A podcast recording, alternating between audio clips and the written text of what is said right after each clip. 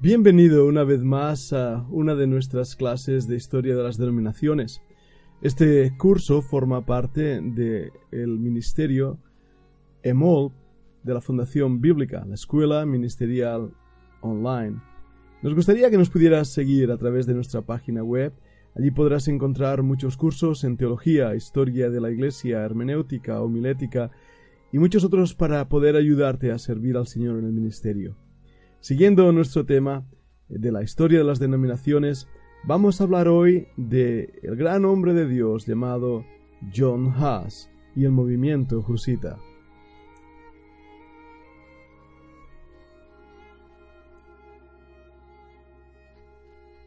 Los escritos de Wycliffe habían alcanzado mucha circulación en otros países, pero fue principalmente en Bohemia donde tuvieron singular acogida, no sólo de parte de algunas personas intelectuales y estudiosas, sino también de parte del pueblo, de la gente campesina, que se hallaba en franco antagonismo con la aristocracia poseedora de la tierra que otros cultivaban.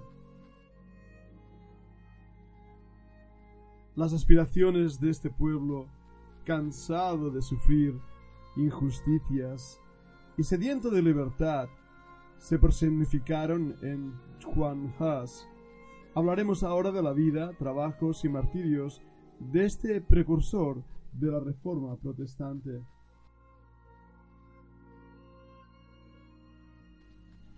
Nació el 6 de julio de 1373 en una aldea de Bohemia llamada Husenetz de la que le viene el apellido con que es conocido.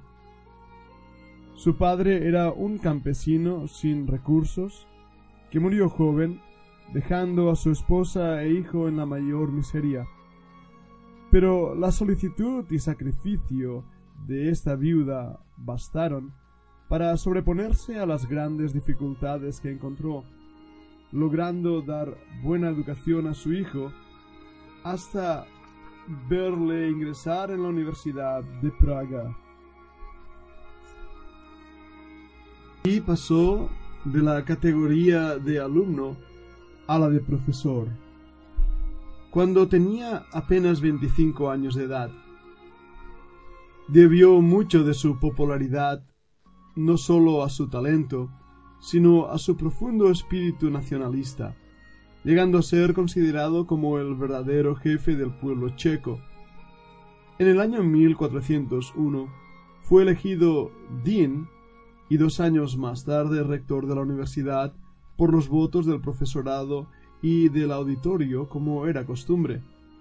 Fue también nombrado predicador de la capilla de Belén, la cual había sido edificada y dotada por dos laicos, un miembro de la corte y otro comerciante, para que en ella se predicase la palabra de Dios en lengua vulgar para instrucción del pueblo.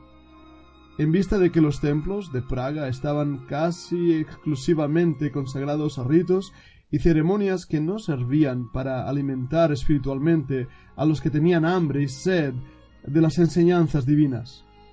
Por eso le fue dado el nombre de Belén, que significa casa del pan. El historiador bohemio Francisco Polacchi describe a Juan Haas de esta manera. La penetración y claridad de su inteligencia, el discernimiento que tenía para poner el dedo en el nudo de las cuestiones, la facilidad con que los desataba, el espíritu consecuente que mostraba en sus deducciones, le aseguraron una gran superioridad sobre sus colegas. A todas estas cualidades se añadía la notable seriedad de su carácter, una conducta a la cual sus enemigos nada podían reprochar, un celo ardiente por el mejoramiento moral de su pueblo y del clero, pero también un atrevimiento imprudente, cierta falta de circunspección, tenacidad, costumbre de seguir su propia idea, amor a la popularidad y una alta ambición espiritual dando a la corona del martirio más importancia que a todas las glorias humanas. Tanto la predicación como los escritos de John Huss despertaron la oposición del clero al cual atacaba sin miramientos debido a la vida licenciosa de sus componentes. El arzobispo se puso al frente de la oposición y lo acusó ante el Papa de ser propagador de las doctrinas de Wycliffe. El Papa encargó al arzobispo que hiciese una prolija investigación requisando todos los escritos heréticos que pudiese encontrar, y éste, haciendo uso de un celo verdaderamente inquisitorial, consiguió no menos de doscientos volúmenes que con gran pompa hizo quemar frente a su palacio. Se prohibió a Haas la predicación, pero éste consiguió mantenerse en la capilla de Belén, que era propiedad privada, y ahí continuar enseñando al pueblo.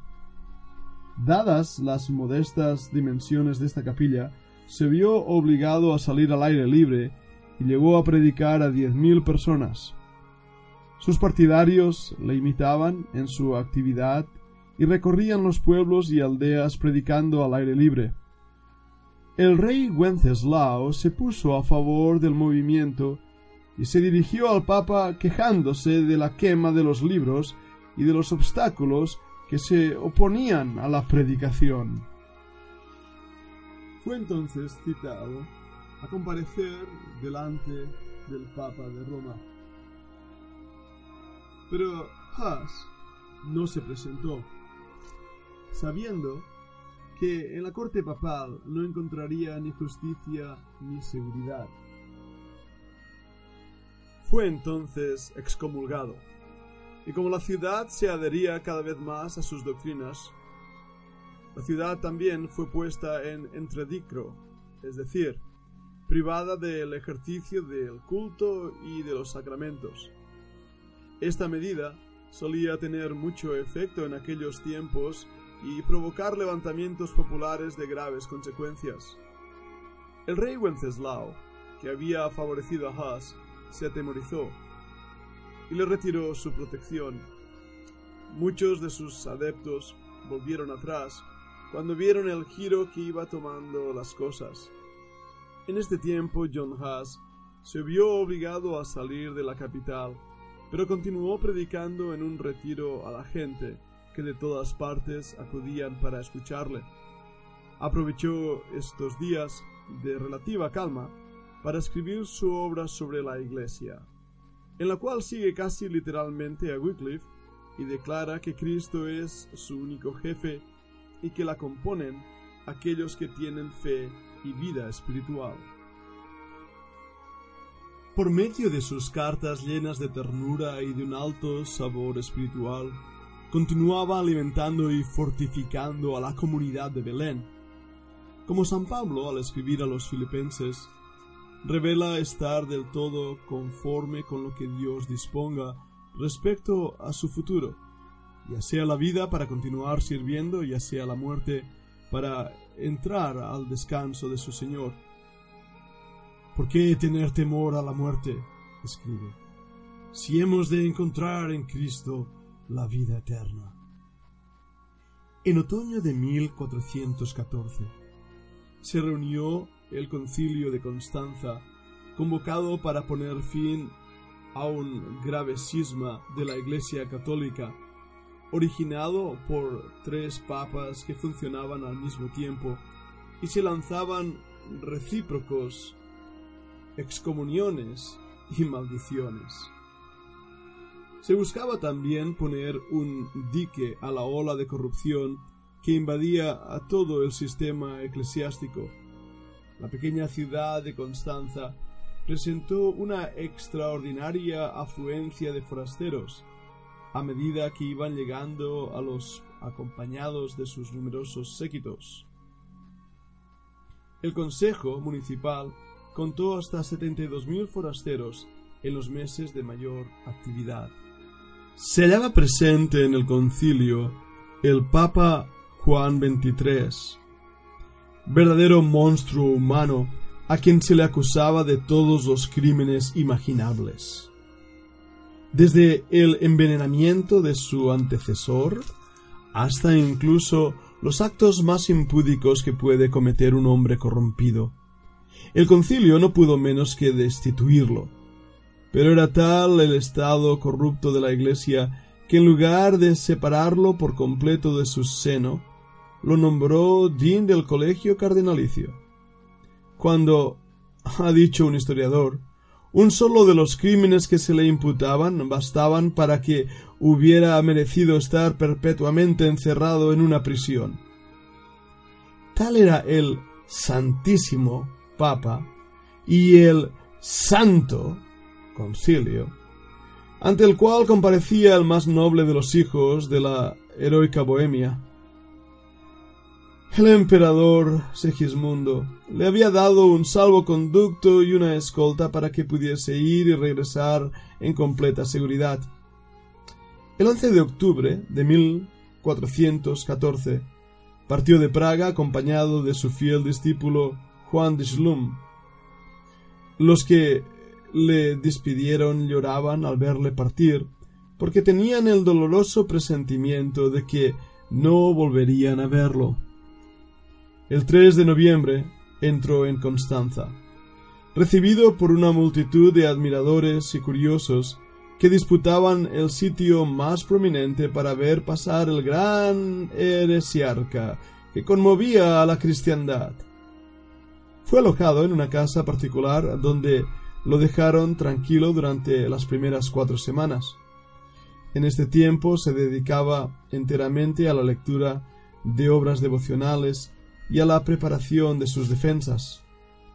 Pero sus enemigos no estaban inactivos, particularmente el doctor Pallets, uno de sus antiguos compañeros de causa y ahora convertido en su perseguidor implacable. Levantaban contra Haas toda clase de calumnias para predisponer desfavorablemente a los miembros del concilio y, si fuese posible, irritarlo, para despojarlo de toda autoridad moral.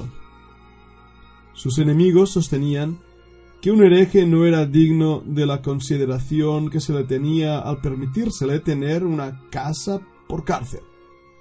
Debía ser encerrado donde se encierran a los peores malhechores, para que vaya al juicio no desde una casa, sino desde una prisión, consiguiendo con estos argumentos que el 28 de noviembre fuese sacado de su alojamiento y encerrado en una cárcel inmunda, por donde pasaba una cloaca pestilencial que hacía de la vida un tormento.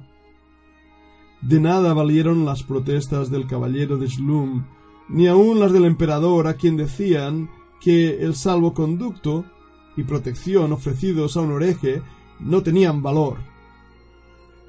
Ya quedaba evidenciado que John Huss había sido miserablemente engañado. Él creía que al parecer ante el concilio era para discutir y demostrar que sus creencias eran sanas. En cambio, lo trataban como a un reo de graves delitos que estaba ahí para responder solamente a acusaciones. Sus sufrimientos físicos y morales eran atroces, él había soñado con hacer resplandecer la luz de la verdad en aquella magna asamblea, pero ahora ya estaba convencido de que le esperaba la muerte. Escribió a uno de sus amigos Es ahora cuando aprendo a repetir los acentos de los salmos, a orar, a contemplar los sufrimientos de Cristo y de los mártires. En medio de las tribulaciones comprendemos mejor la palabra de Dios. En la prisión fue interrogado varias veces por la comisión papal, la que hipócritamente buscaba que ya estuviese condenado cuando compareciese ante el concilio, y así impedir que hiciese uso de la palabra. El 5 de junio fue llevado ante el concilio reunido en memoria, pero los presentes eran numerosos. Leída la acusación, Haas pidió la palabra para dar sus explicaciones, pero no se la concedieron. La burla ya estaba consumada. Se le exigía que respondiese con un sí o con un no, sin intentar siquiera defenderse. Él protestó enérgicamente y la sesión terminó tumultuosamente. El día 7 hubo otra audiencia y esta vez el concilio tuvo que conformarse con dar la palabra al acusado. John Haas habló con claridad y unción, impresionado, impresionando vivamente en su favor a muchos de los oyentes, debido a la precisión, acierto, agudeza y sentido práctico con que habló. Pero el concilio, siempre colocado en el terreno de lo arrogante y despótico, declaró que lo que quería era una retracción lisa y llana.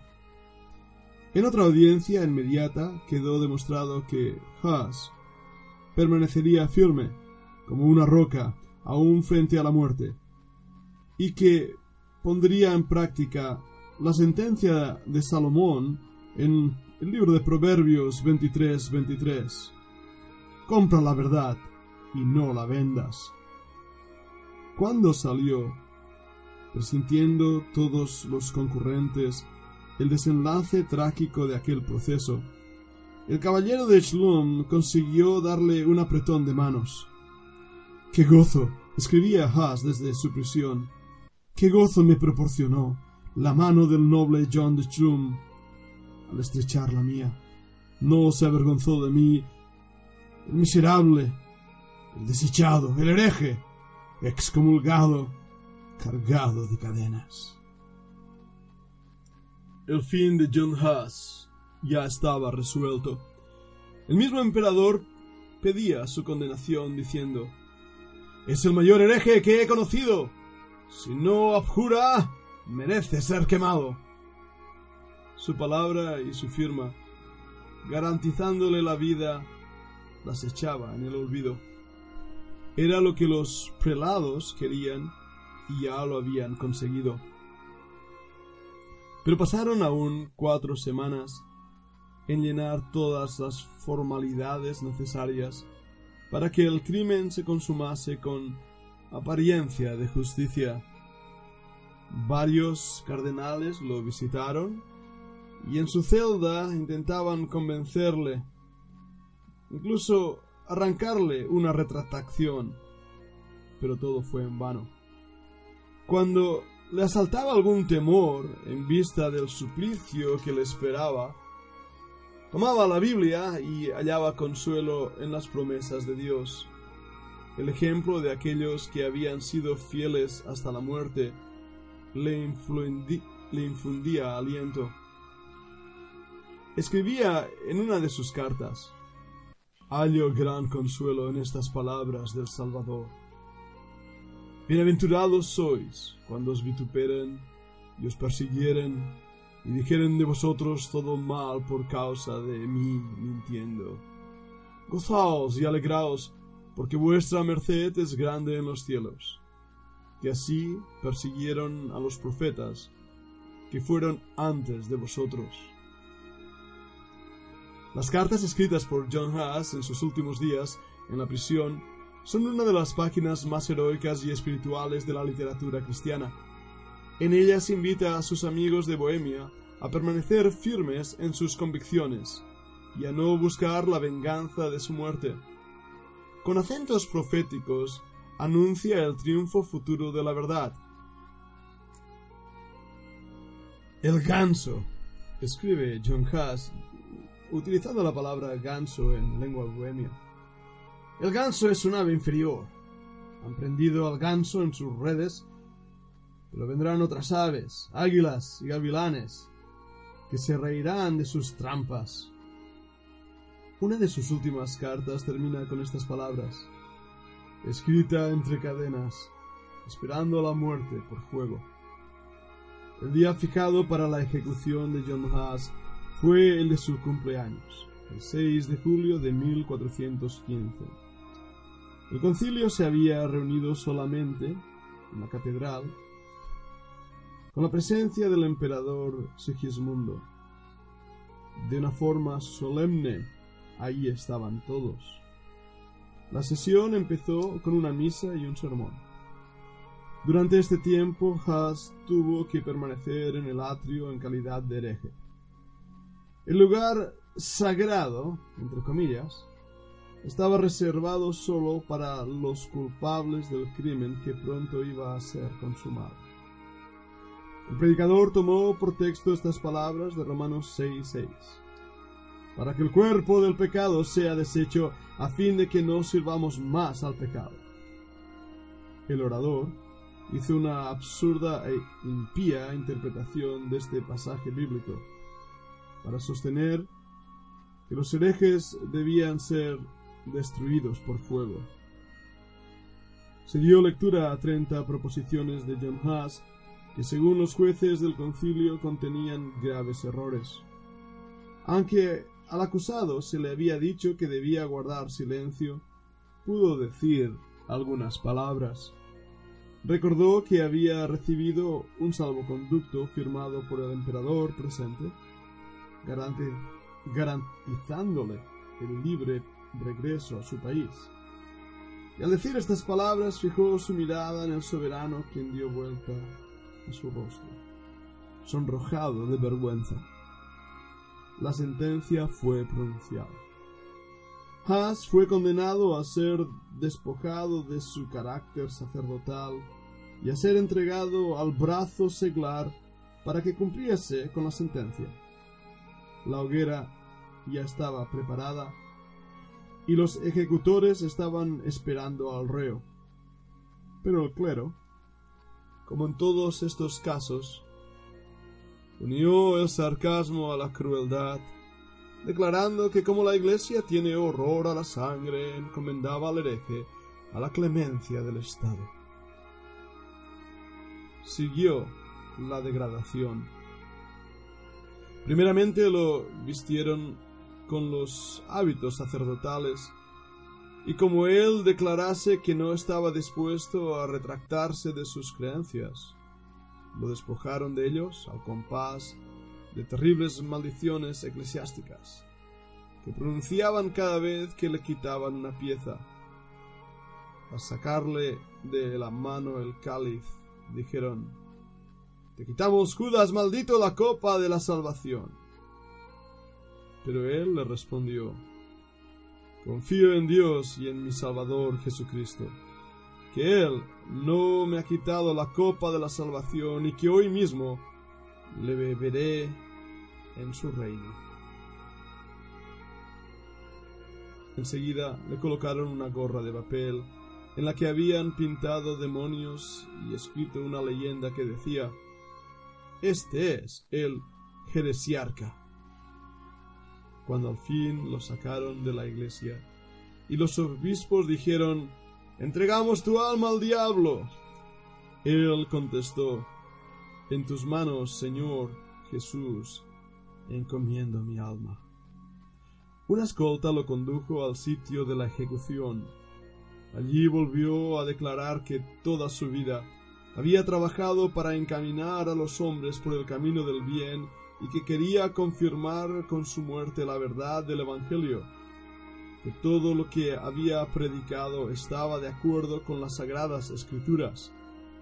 Se le oyó decir, Señor Jesús, quédate cerca de mí, socórreme, para que pueda sufrir con firmeza, por tu gracia y tu ayuda, esta muerte cruel y dolorosa que debo afrontar por amor a tu palabra el conde palatino, que presidía la ejecución, le preguntó por última vez si quería retractarse, y ante su nueva y firme negativa, mandó encender la hoguera.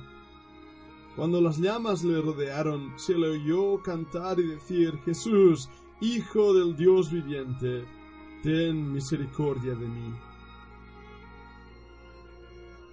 Recogidas sus cenizas, fueron arrojadas al río.